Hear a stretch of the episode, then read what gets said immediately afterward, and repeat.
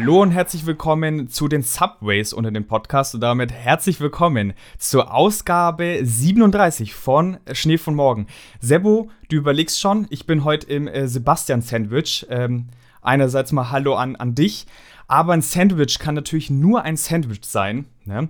wenn es äh, einen zweiten Sebastian gibt, wenn es irgendwas umschließt. Und wir haben tatsächlich heute einen Gast und das ist Sebastian König. Hallo Sebastian. Hallo ihr beiden, vielen Dank für die Einladung. Ich freue mich mal bei euch zu sein. Ja, äh, wir freuen uns genauso. Ähm, ich weiß noch ja. nicht, ob du weißt, auf was du dich hier eingelassen hast. Also, wer die letzte Folge gehört hat, äh, da ging es um den dänischen Fußballclub äh, FC Nordsjælland. Und ähm, der hieß davor Farum Bolt Club und äh, ja. bei Bolt Club habe ich dann ganz viele Glatzenwitze gemacht. Also das ist ungefähr so das Niveau, auf dem wir uns äh, bewegen, tatsächlich. Ja, du, da ich auch, äh, wie ihr wisst, im Podcast äh, Thema Fußball äh, unterwegs bin, ist das für mich, äh, für mich sowieso ähm, immer wieder eine Freude und äh, worauf ich mich eingelassen habe, ja, das äh, denke ich mir bei meinem Podcast-Partner auch immer und den ertrage ich auch Woche für Woche. Deswegen, ja, freue ich mich mal, andere Gesichter hier vor mir zu haben. Witzig. Ja, das ist ja schon. Wenn wir mal in einem anderen Fußball-Podcast zu Gast wären, wir würden uns einfach genauso auch vorstellen. Gegenseitig. Wahrscheinlich, ja. Du hast es ja gerade schon gesagt, Sebastian, dass du einen Podcast äh, zusammen mit dem Robert Hoffmann machst. Der nennt sich Nikitaka. Und äh, euer Untertitel zumindest, so wie ihr es genannt habt, ist äh, Fußball-Podcast im Osten. Um, um was geht's da? Erzähl doch mal kurz. Genau, also wir haben uns äh, ähnlich wie ihr äh, gedacht, okay, wir, wir reden viel über Fußball, wir reden gerne über Fußball und äh, wo gibt es denn vielleicht äh, eine Nische, wo gibt es denn eine, ein Thema, was, wo sich nicht so viele Podcasts um kümmern und gerade bei uns jetzt in den, in den Ostvereinen, wir kommen beide aus den ähm, aus Brandenburg bzw. Sachsen, äh, wo es ganz viele emotionale Vereine gibt, wie Dynamo Dresden, Hansa Rostock, auch Union. Magdeburg und jeder Verein hat so ein bisschen den eigenen Podcast, aber nichts, es gibt nichts über, Übergreifendes. Und wir kümmern uns jetzt Woche für Woche um ja, die Regionalliga Nordost mit Traditionsvereinen wie Chemnitz, Erfurt, Jena, Cottbus, äh, dann die Drittligisten natürlich jetzt mit äh, Dresden und Aue oben, aber auch um die Zweitligisten oder Union, also alle Vereine, die ursprünglich aus dem ähm, aus dem Fußballosten kommen und haben alle zwei Wochen auch einen, einen Gast bei uns ähm, der so ein bisschen diese ja, Emotionalität aus der Region rüberbringen soll. Und äh, ja, bisher macht es äh, trotz Robert äh, großen Spaß. ich würde sagen, ähm, Fußballmomente Oktober, jetzt ist natürlich äh, blöd, also Zeitpunkt der Aufnahme ist der 6. Oktober. Das heißt, da kommt ja eigentlich noch potenziell einiges, aber es ist auch vieles passiert, worüber man gut reden kann. Äh, witzigerweise, äh, Sebastian, kennst du äh, Jeremy Fragrance zufällig? Nee. Nee. Ist, äh, wie würde man ihn grob umschreiben, ist so ein Social Media Typ. Der war auch tatsächlich mal bei Sky ja. äh, in der Sportsendung äh, drin gesessen, hat aber keine Ahnung, ist eine sonderbare Erscheinung, würde ich es jetzt mal nennen. Und ich habe gestern auf heute geträumt, dass äh, Jeremy Fragrance zusätzlich heute als Gast in der Folge drin ist. Also, äh, du kannst es dir wild. mal im Nachgang anschauen, was, was er so macht ist auf jeden Fall ziemlich wild, war dementsprechend auch ein wilder Traum, muss man sagen. Krass, steht im, Alter, Jeremy Fragrance bei uns im Podcast. Das würde echt wahrscheinlich so ablaufen wie dieses Interview bei äh, Sky Sport News, als er damals war. Ja, wahrscheinlich, wahrscheinlich, ja. Ich würde mal jetzt für die Fußballmomente das Sandwich-Prinzip beibehalten und würde sagen, Sebo, äh, starte doch einfach mal, dann äh, Sebastian als zweites und ich mache dann den Abschluss. Okay. Das ist zwar irgendwie nicht so das Sandwich-Prinzip, weil dann müsstest du ja nicht in der Mitte sein, Stimmt. aber ähm, ich hab's komplett verkackt. Ich, ähm, ich esse immer mein Sandwich Brot, Brot und dann kommt der Belag ganz unten tatsächlich. äh, aber ja, ich kann natürlich trotzdem anfangen.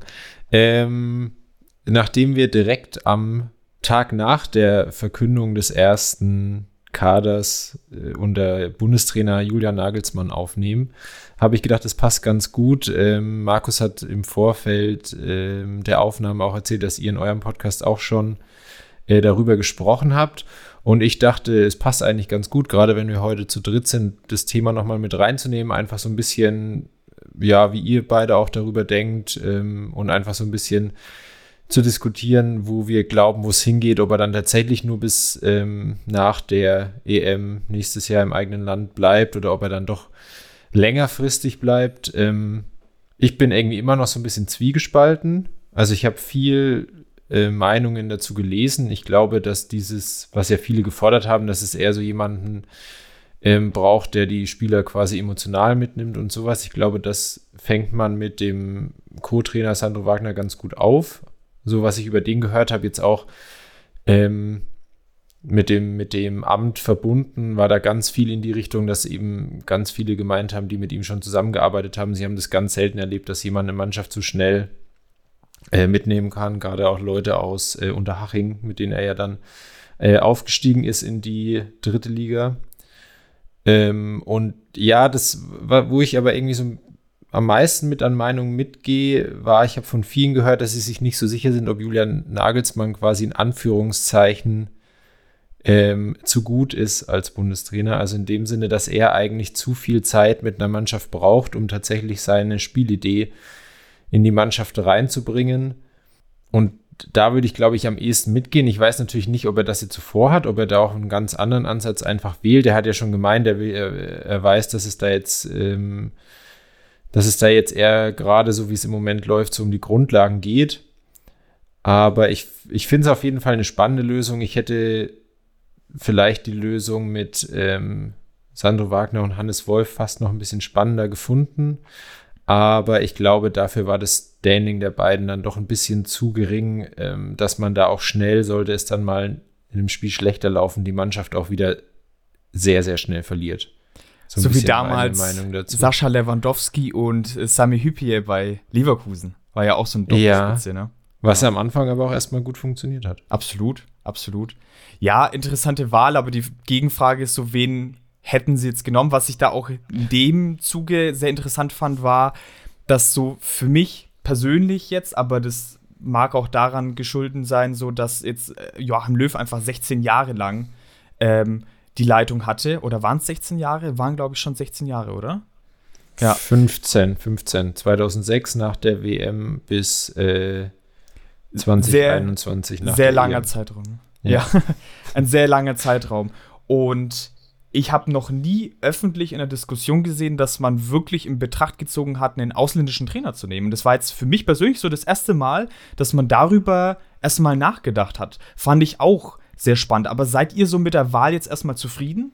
Äh, für, für, mich zwei Ebenen. Ich glaube, ausländischer Trainer hätte, hätte funktioniert und wir sind mittlerweile in einer Zeit angekommen, wo das, wo das ganz normal ist und auch in anderen Sportarten immer wieder da ist. Ich glaube, dass die Personale Louis van Gaal auch funktioniert hätte aufgrund der Strahlkraft und Autorität. Und ich glaube, das ist halt so das Problem, was auch Julian Nagelsmann haben könnte. Du brauchst aus meiner Sicht jetzt einen Nationaltrainer, der komplett über den Dingen steht, der die Mannschaft komplett, komplett im Griff hat. Äh, und das wäre aus meiner Sicht, da gehe ich, da gehe ich dann Richtung Sebo so ein bisschen, vielleicht ja mit Rudi Völler als Prellbock vorne gewesen und äh, Hannes Wolf und. Sandro Wagner machen die, machen die Arbeit dahinter. Also ich hätte mir diese, diese Vorstellung auch, oder ich hätte mir das wirklich auch vorstellen können.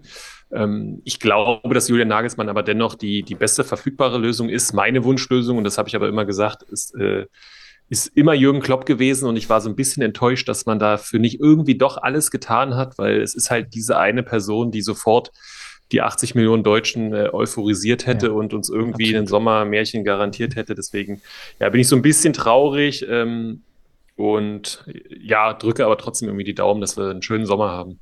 Ja, Jürgen Klopp ist irgendwie immer, ich finde es der, der also spätestens seit so seit der ähm, WM 2018, seit dem ersten Vorrunden aus, finde ich, schwebt er immer so ein bisschen äh, allgegenwärtig über dieser Position und man fragt sich immer, äh, entweder wenn er, wenn er bei Liverpool jetzt ja auch, glaube ich, zu der Saison nochmal verlängert hat, dann ist das immer auch mit Thema, was so mitschwingt. Ja. Dass es ja erstmal heißt, dass er dann erstmal kein Nationaltrainer werden kann oder werden will, weil er eben bei Liverpool noch weitermacht.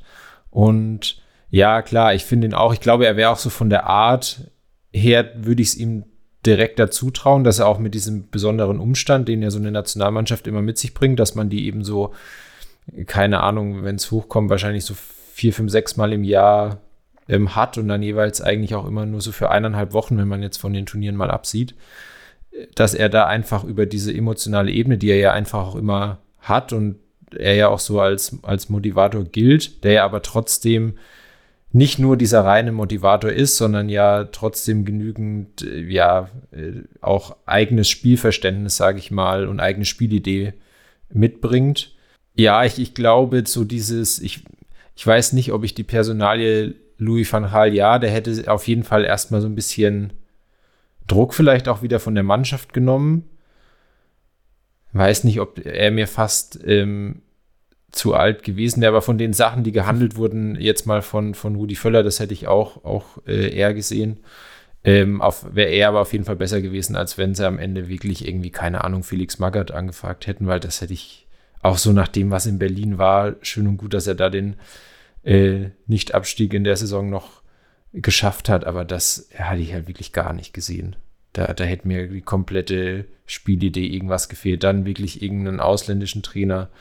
Und ja, Nagelsmann, ähm, ich fand auch irgendwie ganz spannend, da, ähm, da, war ja auch viel dieses Thema mit dieser Taskforce, die es ja noch gibt beim DFB, ja. ob ähm, Aki Watzke da auch irgendwie so ein bisschen einen Interessenskonflikt hat. Da war ja die Krise in Dortmund noch ein bisschen größer.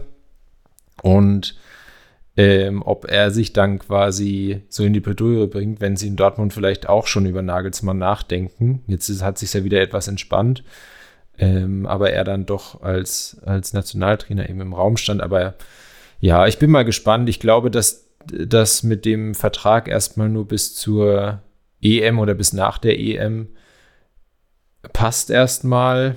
Ich weiß nicht so richtig, was, was es dann ja entweder mindestens werden muss oder keine Ahnung, sollte Deutschland jetzt tatsächlich überraschenderweise Europameister werden, dann könnte er, dann wäre er, glaube ich, clever, wenn er sagt dann einfach, der hört dann wieder auf und verlängert den Vertrag nicht.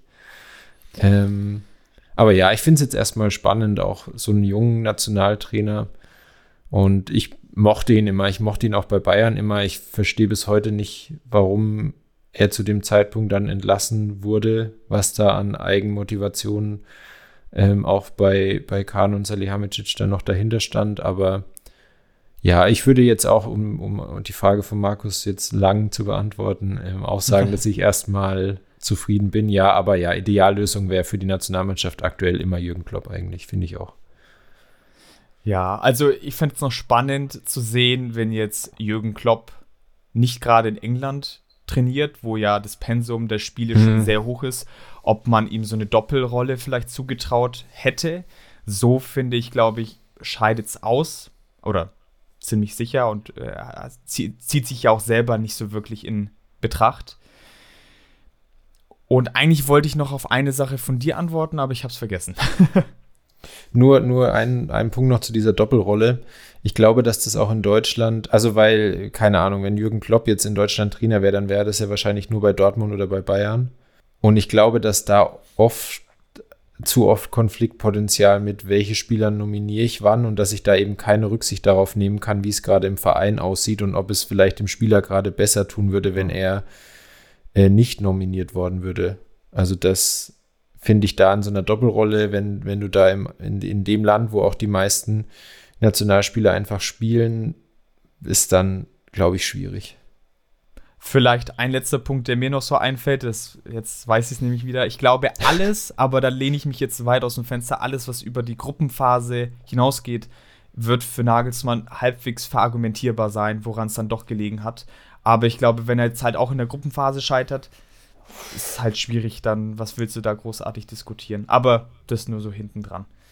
Ich glaube, egal wie es ausgeht, werden wir ab 2024 Sommer einen neuen Bundestrainer haben, bin ich fest von überzeugt, weil also ich, ich sehe keinen Case, ehrlicherweise, dass Jürgen Nagelsmann Bundestrainer bleibt. Äh, geht's schief? Sowieso nicht.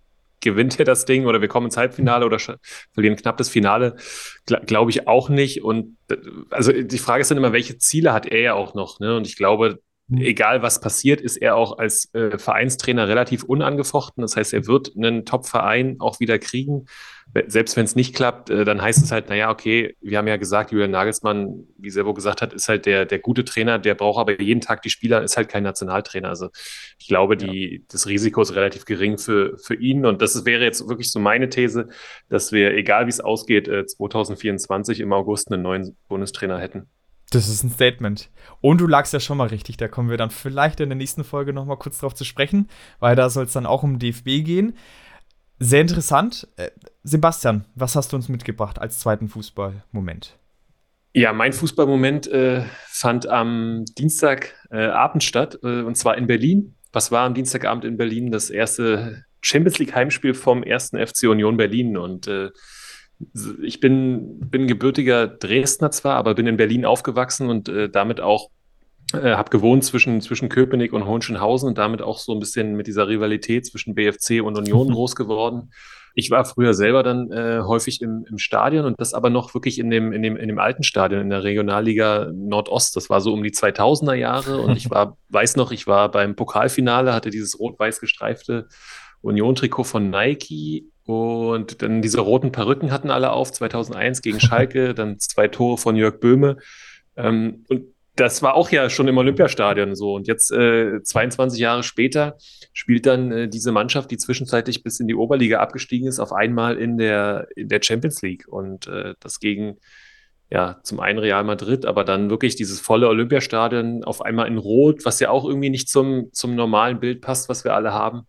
Ähm, das war auf jeden Fall ein äh, ja, beeindruckender Moment so, für mich, der halt ja ganz viele Ebenen hat, wie gesagt, auch die Fans, die bluten für Union, die haben das Stadion selber gebaut, wie dieser Verein sich entwickelt hat und das in, irgendwie gegensätzlich so zum Fußball, der wo immer mehr Geld reinfließt, immer, immer abgehobener und dann schafft es so ein Verein in die, in die Champions League. Das war für mich ja irgendwie ganz, ganz besonders. Ähm, ich war nicht dort, weil ich beruflich äh, verhindert war, wäre aber gern, gern da gewesen, äh, werde mir auch ein Champions League Heimspiel auf jeden Fall anschauen mhm. ähm, vor Ort. Und ja, damit schließt sich dann so der Kreis. Ich weiß immer noch, äh, ich saß hinterm Tor. Daniel Teixeira hat damals Tore geschossen in der Regionalliga gegen den SV oder Wilhelmshavener SV, glaube ich. Ähm, ja, hätte man wahrscheinlich eher Geld kriegen müssen, als Geld bezahlen müssen für den Fußball. Aber ja, mittlerweile ist es Champions League. Ich glaube, sie hätten bis zu 100 100.000 Karten verkaufen können. Und ja, das war, war in dieser Woche mein Fußballmoment. Vielleicht gleich als äh, Frage dazu, wenn du da auch so ein bisschen ähm, als Fan verbunden bist. Hätt, also ich, ich weiß gar nicht ganz genau, wenn ich das noch richtig im Kopf habe. Sie haben ja in der äh, Conference League vor zwei Jahren schon im Olympiastadion gespielt und dann letztes Jahr in der Euroleague aber an der Alten Försterei. Ähm, hatte das jetzt tatsächlich, ich weiß nicht, gab es da nochmal neue Auflagen von der UEFA, dass sie in der Champions League nicht in der alten Försterei spielen dürfen? Oder war das tatsächlich so reine Vereinsentscheidung, weil das Stadion von der, von der Kapazität und wahrscheinlich halt auch von, ja, von den Voraussetzungen dann doch nochmal besser für den Champions League-Abend passt? Hätte man sich aber als Fan nicht eigentlich mehr gewünscht, dass es in der alten Försterei stattfindet. Und, und vielleicht äh, zusätzlich direkt als Frage noch hinten dran, ähm, habe ich mich auch gefragt, ob es nicht auch der Mannschaft helfen würde, wenn sie immer an der alten Försterei spielen würden. Also ich bin nicht ganz drin in den, in den Regularien der, der UEFA. Ähm, die Fans haben ja auch, es gab so ein, zwei Protestplakate. Ähm, ich glaube, dass die Einschränkungen an der alten Försterei äh, relativ groß wären. Ähm, in, der, in der Conference League im ersten Jahr mussten sie da noch spielen. Ähm, oder mussten im Olympiastadion spielen. Dann haben sie aber für die Euroleague-Saison das so ein bisschen angepasst, haben auch ähm, unten, du musst ja dann Streifen für die Ersatzspieler machen und sowas, haben, also haben dann quasi die, die Voraussetzungen geschaffen, um, um dort spielen zu können. Ich glaube, dass sie, also zum Beispiel das Heimspiel Braga hätten sie meiner Meinung nach laut Regularien auch in der, an der alten Försterei durchführen können. Ähm, ich glaube, so Spiele dann wie Real Madrid, das, da kommt ja dann noch Polizei dazu, etc. Ähm, und Neapel hätten, müssen, dürfen sie nicht in der alten Försterei spielen und es kommt ja dann auch noch ähm, ja, der, der, der Fakt dazu, okay, was, was ist eigentlich mit den Finanzen? Und äh, mittlerweile hat Union bis zu 50.000 50 Mitglieder, glaube ich, ähm, was viel daran liegt, dass du nur noch als Mitglied eine Karte bekommst. Also das äh, war, war echt lange Zeit anders. Mittlerweile ist Union dann an Hertha vorbeigezogen und äh, der Schritt ins Olympiastadion ist wohl hat, äh, Union auch schwer gefallen. Aber Dirk Zingler hat dann gesagt, okay, es ist die einzige Möglichkeit, dass wir all unseren Mitgliedern garantieren können, mhm. dass sie dieses okay. Spiel sehen. Und äh, demnach ist das natürlich dann eine, ja, wahrscheinlich vernünftige Entscheidung. Ich selber ist für mich irgendwie nicht Union, wenn sie im Olympiastadion mhm. spielen. Das ist irgendwie, äh, ist nur, nur irgendwie an der alten Försterei in diesem kleinen Schmuckkästchen so, so richtig echt. Ähm, aber sportlich, und das ist die andere Ebene, bin ich, bin ich voll bei dir. Ähm, sportlich hast du natürlich, also stell dir mal vor, äh, jetzt Real Madrid in so einem, in so einem Stadion, also die hätten ja, das wäre wär unter ihrer Würde so gefühlt. Ne? Und ein Olympiastadion kennen sie vielleicht von der WM, EM irgendwie mal. Ähm, das, das, ist dann schon was anderes. Sportlich hätte ich hätte es spannender gefunden an der alten Försterei, aber ich glaube, es war dann so eine Konzessionsentscheidung. Ja, komm, wir kriegen alle Fans hin, wir nehmen deutlich äh, mehr Geld ein und äh, spielen dort die, die Vorrunde. Voll aus der Hinsicht kann ich es auch voll nachvollziehen. Also es ist ja so ein bisschen so ähnlich wie wenn manchmal, ähm, also natürlich auf einer ganz anderen Ebene, aber zumindest so halbwegs vergleichbar, wenn jetzt irgendein so Amateurverein dann in ein Bundesligastadion ausweichen muss in der ersten Runde vom DFB-Pokal. Der würde wahrscheinlich sich sportlich auch einfacher tun, wenn die bei sich zu Hause auf dem äh, auf dem kleineren Platz spielen könnten, weil die Profis das natürlich nicht gewohnt sind und auch die ganzen Sachen außenrum dann natürlich anders sind. Aber also gerade halt auch so wie das Spiel gelaufen ist, habe ich mir so gedacht, ich glaube, das wäre an der alten Försterei so nicht passiert. So, weil, weil da dann einfach, dadurch, dass das Olympiastadion ja auch von seiner Art her, wie es aufgebaut ist mit der Laufbahn und sowas außenrum, einfach so viel weitläufiger ist. Und es sind, glaube ich, auch die, die flachsten Ränge mit der wenigsten Steigung, also wo die Fans wirklich am weitesten weg sind. Und das hilft, glaube ich, gerade wenn es, wenn dann auch nur so ein 2-1 nochmal fällt und dann aber die Fans eben nochmal kommen und da eben mehr dran sind und mehr Stimmung machen, hilft es, glaube ich, der Mannschaft einfach ungemein, dass du da dann trotzdem im Spiel mehr drin bleibst und es dann eben nicht so ähm, noch aus der Hand gibst am Ende. Aber ja, klar, also gerade das mit diesen, mit diesen Mitgliedersachen, das, das wusste ich noch gar nicht. Das, da aus, der, aus so einem Aspekt kann ich es dann noch mal mehr nachvollziehen, dass man da dann auch sagt, ähm, wir wollen denen dann einfach die Möglichkeit geben, dass da auch alle, die kommen wollen, dann kommen können.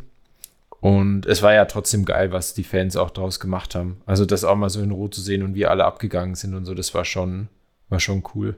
Absolut. Ich kann nicht viel hinzufügen eigentlich. Ich äh, fand's cool, auf jeden Fall, dass sie das Stadion vollgebracht haben, dass die Stimmung dementsprechend gut fand. Ähm, schöner wäre es natürlich noch gewesen, wenn dann das Ergebnis am Schluss auch noch äh, gestimmt hätte. So war es jetzt halt nochmal ein derber Nackenschlag, finde ich. Also, so wie die Spieler dann auch am Ende noch auf dem Platz ja nicht standen, sondern saßen eigentlich oder lagen, war es, glaube ich, schon nicht so ganz leicht. Und wenn man Fischer danach gehört hat, glaube ich, müssen sie das jetzt schon verdauen. Ich bin mal gespannt, ob sie jetzt noch immer diese guten Leistungen so immer aufrecht erhalten können, weil sie haben, finde ich zumindest jetzt die letzten Spiele noch immer gut gespielt. Sie hatten halt einfach auch ja, viel Pech in den Aktionen tatsächlich. Ähm, Spielglück war dann oftmals nicht auf ihrer Seite.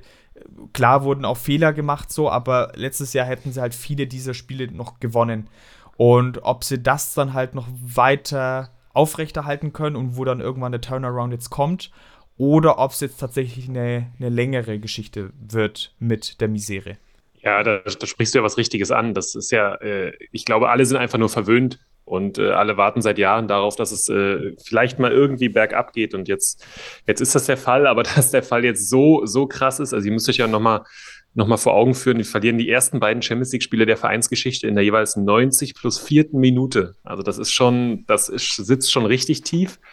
Und jetzt fährst du mit dieser Enttäuschung dann nach Dortmund, hast äh, sechs Spiele in Folge nicht, nicht verloren. Also ich bin, äh, bin, bin sehr, sehr gespannt, wie es da weitergeht in Köpenick. Dann, dann würde ich einfach zu ja, mir selbst überleiten. Noch, ja. Der Mittelteil vom Sandwich als letztes.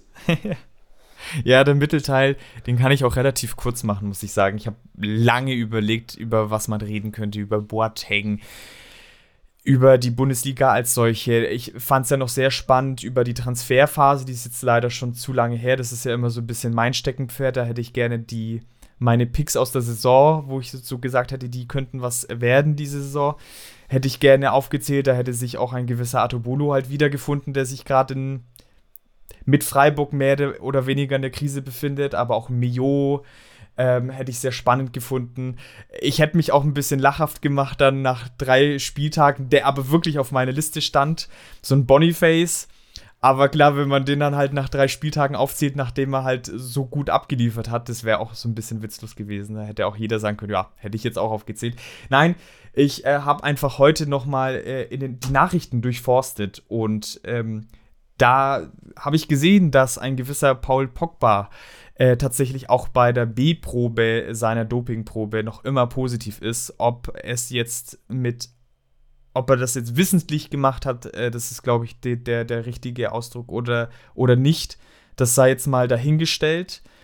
Aber dieser Abstieg, und das passt ja dann eigentlich auch grob ganz gut zu dem Podcast, der Abstieg, der einhergeht mit Pogba in den letzten, ich sag mal, zwei, zweieinhalb Jahren auf jeden Fall, ist schon Wahnsinn, wie der teilweise auch von der Bildfläche verschwunden ist. Letztes Jahr auch durchgehend verletzt gewesen. Er hat ja kaum mal was gespielt. Äh, Im Manchester schon teilweise nichts gerissen. Klar, Manchester hat auch eine, eine Talfahrt seinesgleichen irgendwie hinter sich und die ist noch nicht zu Ende. Das, da geht es ja mal zwei Spiele aufwärts, dann wieder runter. Und äh, Juventus ist letztes Jahr, ich habe jetzt nochmal geguckt, auch durch den Punktabzug siebter geworden, wurde aber nicht für die Conference League zugelassen. Das heißt, die spielen gar nicht international. Da läuft es jetzt generell nicht so rosig. Und äh, also es droht ihm jetzt wohl eine bis zu vierjährige Sperre. Juventus würde dann wohl auch mit ihm den Vertrag auflösen. Dann ist der Herr 34 ein Spieler, der sehr von seiner Dynamik lebt, ähm, von äh, seiner körperlichen Statur. Das wird nicht mehr derselbe Spieler sein, äh, meines äh, Erachtens nach. Und ja, sehr spannend. Äh, auch äh, natürlich ein Spieler, der, wo sich die Meinungen sehr scheiden, sehr extrovertierter Spieler, wo man auch abseits des Platzes viele Geschichten immer gehört hat. Es könnte ein sehr trauriges Ende nehmen. Weißt du, standest du dabei, auf welche Art von Mittel er positiv getestet wurde und was es quasi bewirkt, sag ich mal? Ja, also beim Kicker stand jetzt zumindest nur so viel drin, dass sein Testosteronwert äh, zu hoch war. Das heißt, er hat jetzt krasse Brusthaare wahrscheinlich, die ihn 2% schneller machen. Nein, was das letztendlich dann bewirkt, äh, wahrscheinlich natürlich schon äh, mit der Muskelkraft dann und dementsprechend dann schon ne, schneller, whatever. Ähm, da bin ich dann zu wenig drin. Welches Mittel es dann letztendlich war, da möchte ich jetzt auch keine Werbung für machen, weil äh, wir haben denselben Arzt tatsächlich und ich versuche jetzt auch nochmal anzugreifen, deswegen äh, lassen wir das mal lieber. Aber was noch, was ich noch vergessen habe, ist, dass Juventus schon nach dem, nach dem ersten Test, also nach dieser A-Probe, schon sein Gehalt eingefroren hat. Wobei die sind ja auch immer recht klamm, also das wird ihnen auch entgegengekommen sein, dass sowas passiert.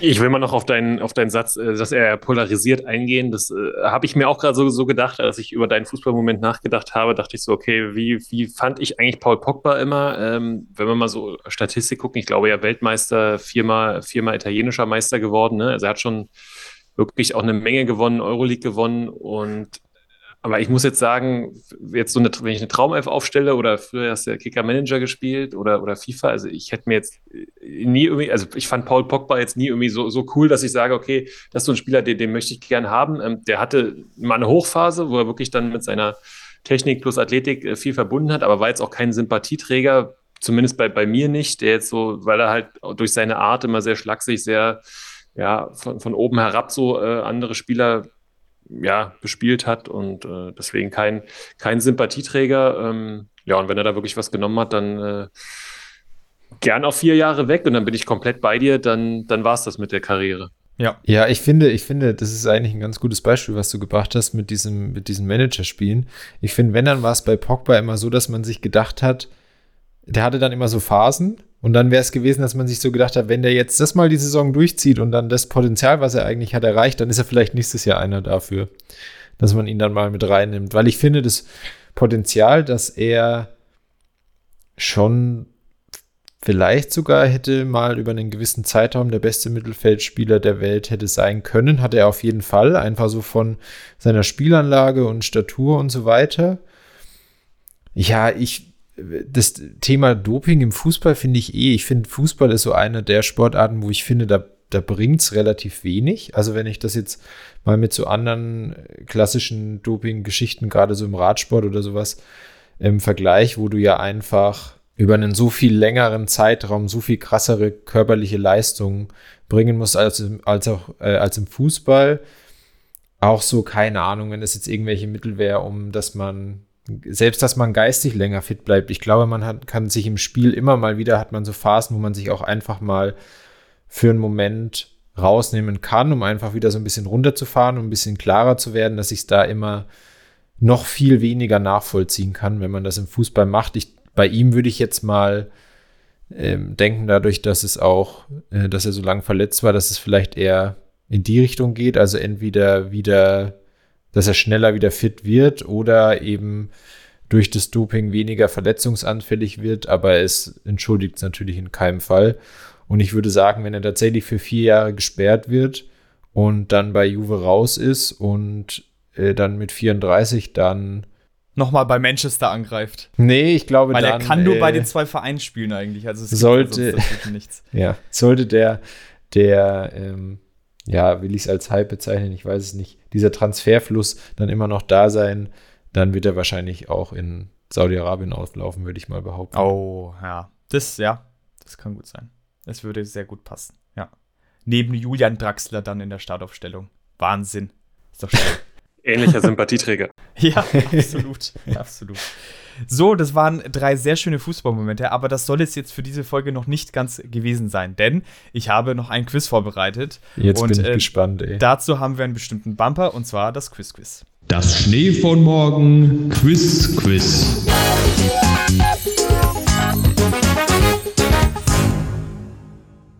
Ja, ich habe es ja schon im Vorgespräch so mal kurz anklingen lassen. Ähm, ich erkläre es jetzt aber auch noch für alle Zuhörenden da draußen. Und zwar habe ich, äh, also der Seppo wird gegen den Sebastian antreten und äh, ich werde den, den Schiedsrichter spielen, den Moderator. Und ich habe drei Vereine rausgesucht, die es zu erraten gilt. Und ähm, pro Verein, den ich nicht nennen werde, habe ich fünf Spieler rausgesucht. Das heißt, Verein A äh, wird gesucht und ich werde Spieler 1 nennen, danach Spieler 2, Spieler 3, Spieler 4, Spieler 5. Ihr habt nach jedem Spieler die Chance, einen Tipp abzugeben. Ich würde einfach sagen, wer als erstes einen Tipp hat, der sagt es dann einfach, der schnellere gewinnt. Ähm, ich hoffentlich habt ihr beide eine gute Internetleitung, aber im besten Fall kommt es nicht dazu, dass ihr beide dasselbe sagen werdet. Genau, zwei Versuche habt ihr und im besten Fall könnt ihr dann den Spieler erraten, äh, den Verein erraten. Und wenn ihr den Verein erraten habt, bekommt ihr einen Punkt. Und dann steht es vielleicht 2 zu 1, 2 zu 0, 1 zu 0 und derjenige hat gewonnen und darf sich freuen. Also auf jeden Fall ein Sebastian gewinnt, das ist schon mal die Hauptsache. Sehr, sehr, sehr gut. Äh, kurz, kurze Nachfrage: Spieler sind heute bei dem Verein oder waren mal, mal bei dem Verein oder? Waren irgendwann mal in der Fußballgeschichte bei diesem Verein. Also so, so als Beispiel vielleicht, ähm, ich glaube, ich kriege jetzt keine Reihe mehr hin, aber jetzt, keine Ahnung, der Verein wäre zum Beispiel der FC Bayern München. Dann würde der Markus halt anfangen mit, keine Ahnung, weiter Chemian, äh, Xabi Alonso, Mats Ali Hummels, Karimi. Ali Karimi, keine Ahnung, sowas und dann. Alles klar. Genau. Gut. Ja. Das letzte Mal hatten wir Victor Moses, Dick Coit, Roberto Soldado, Ekichi, weiß Roman ich nicht. Neustädter. Roman ja, Neustädter genau, Ekici war bei mir bei Bremen dabei und äh, ja. danach war dann äh, Fenerbahce, ja. Aber ich habe die Hoffnung, also letztes Mal ist es unentschieden ausgegangen, ich habe die Hoffnung, dass es etwas schwieriger wird, aber wir ich, werden sehen. Bin mal gespannt, was du da jetzt aus dem Hut zauberst. Ja. Also, äh, ganz passend eigentlich zu dem Fußballmoment auch, äh, starten wir jetzt äh, mit Verein 1 und äh, es ist Leonardo Bonucci. Wenn dann zeitlang von euch nichts kommt, würde ich dann einfach mit dem zweiten Spieler weitermachen. Ja. Äh, wenn nicht, dann grätscht mich dann einfach weg. Spieler 2 ist Robin Gosens. Inter Mailand? Das ist richtig, ja. Ah, okay, das war mir jetzt zu einfach. Okay, ich dachte, es wird schwerer. Äh, ihr hättet beide gewusst, dass Bonucci mal bei Inter Mailand war? Ja. Ah, okay. Naja, gut, dann ist, geht meine Hoffnung vielleicht doch nicht so ganz auf. Aber ja, äh, sehr gut. Äh, ich bin zufrieden, alles gut, mach weiter. 1 zu 0. Es wäre noch gekommen, das wäre vielleicht ganz interessant gewesen. Ich dachte, dass man Bonucci vielleicht nur mit AC Mailand und Juventus verbindet und ich habe das dann halt aufgestoppt und dachte, ah, ganz gut. Äh, Valentino Lazaro wäre noch gekommen, Christian Eriksen und Lothar Matthäus dann spätestens beim fünften wäre es dann, denke ich, klar gewesen. Das ist auch meistens so aufgebaut. Aber ja, es läuft ja ganz gut bisher. Seid ihr bereit für Verein 2? Ja. Gut. Ich äh, fange an mit äh, dem Starverteidiger mal wieder, äh, Jeffrey Brumer. Ja. Bojan Krikic. Stoke City. Nein. FC Barcelona? Nein. Okay. Nigel de Jong. Warte, wer war der zweite? Ah, Bojan Galat Galatasaray Istanbul? Nein. Okay, dann bin ich raus. Aber nicht. Okay, dann kann ich mir jetzt die anderen noch anhören, oder? ja. ja. theoretisch schon, ja. Ähm, also Nigel de Jong war der dritte. Willst du doch nicht? Ja. Ich hätte schon was, aber ich warte jetzt noch mal ein. Okay. Florian Niederlechner. Ah. Ja, das wollte ich sehen. Das wollte ich sehen. Das ist doch, läuft besser. okay, letzter Spieler. Florian Niederlechner?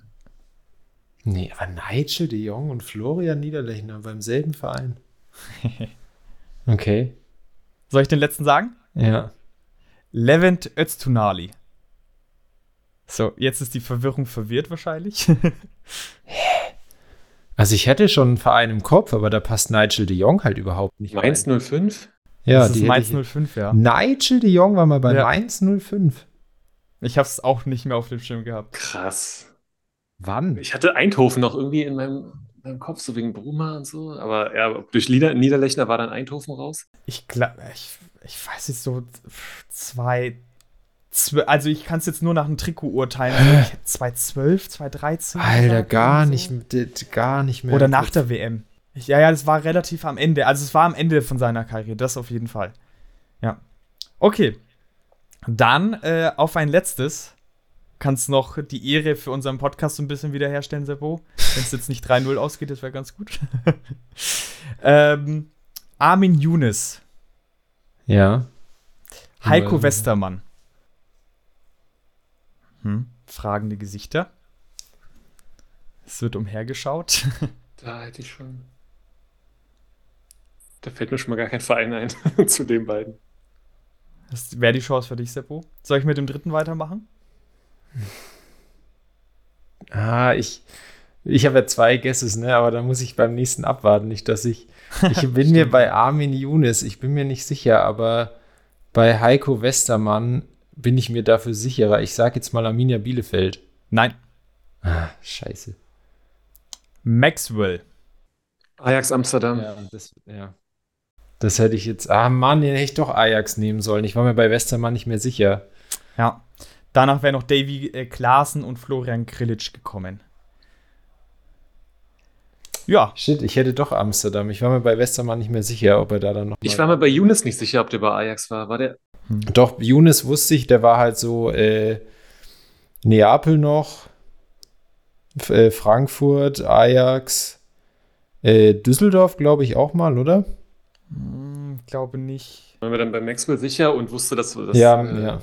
Da, also Maxwell hätte ich auch null. Für mich war Maxwell immer Inter Mailand durch und dann halt am Pariser hm. war er noch am Schluss. Nee, der war doch auch bei Barcelona. Das ist doch der Typ, der immer mit Zlatan zusammengespielt hat und das ah, ja, eben stimmt. bei Ajax auch. Dieser Linksverteidiger, oder?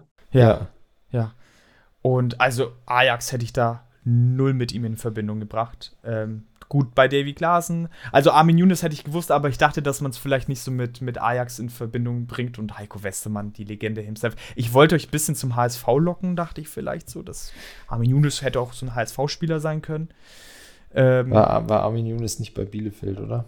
Ich habe den irgendwie in so einem er war bei Gladbach auch in der, in der Jugend. Ich habe dann ja, überlegt, stimmt. ob Heiko Westermann, weil der auch aus dem Westen ist, ob der dann irgendwie vielleicht bei, bei Gladbach auch gespielt hat. Und das Gladbach irgendwie das ist. Ja, ja, ja, okay. Ja. Aber gut, war dann doch relativ klares 3 zu 0. Wir können jetzt damit eigentlich unseren Podcast komplett beenden. Nicht nur die Folge, sondern wir lassen es einfach hier jetzt komplett sein. ich äh, bedanke mich bei euch beiden. Wir hören uns eventuell ja noch bei der nächsten Folge. Und äh, ja, äh, macht's gut und beim nächsten Mal dann wieder eine, eine normale, in Anführungszeichen, Spielerfolge. Bis dann. Tschüss. Bis dahin. Ciao.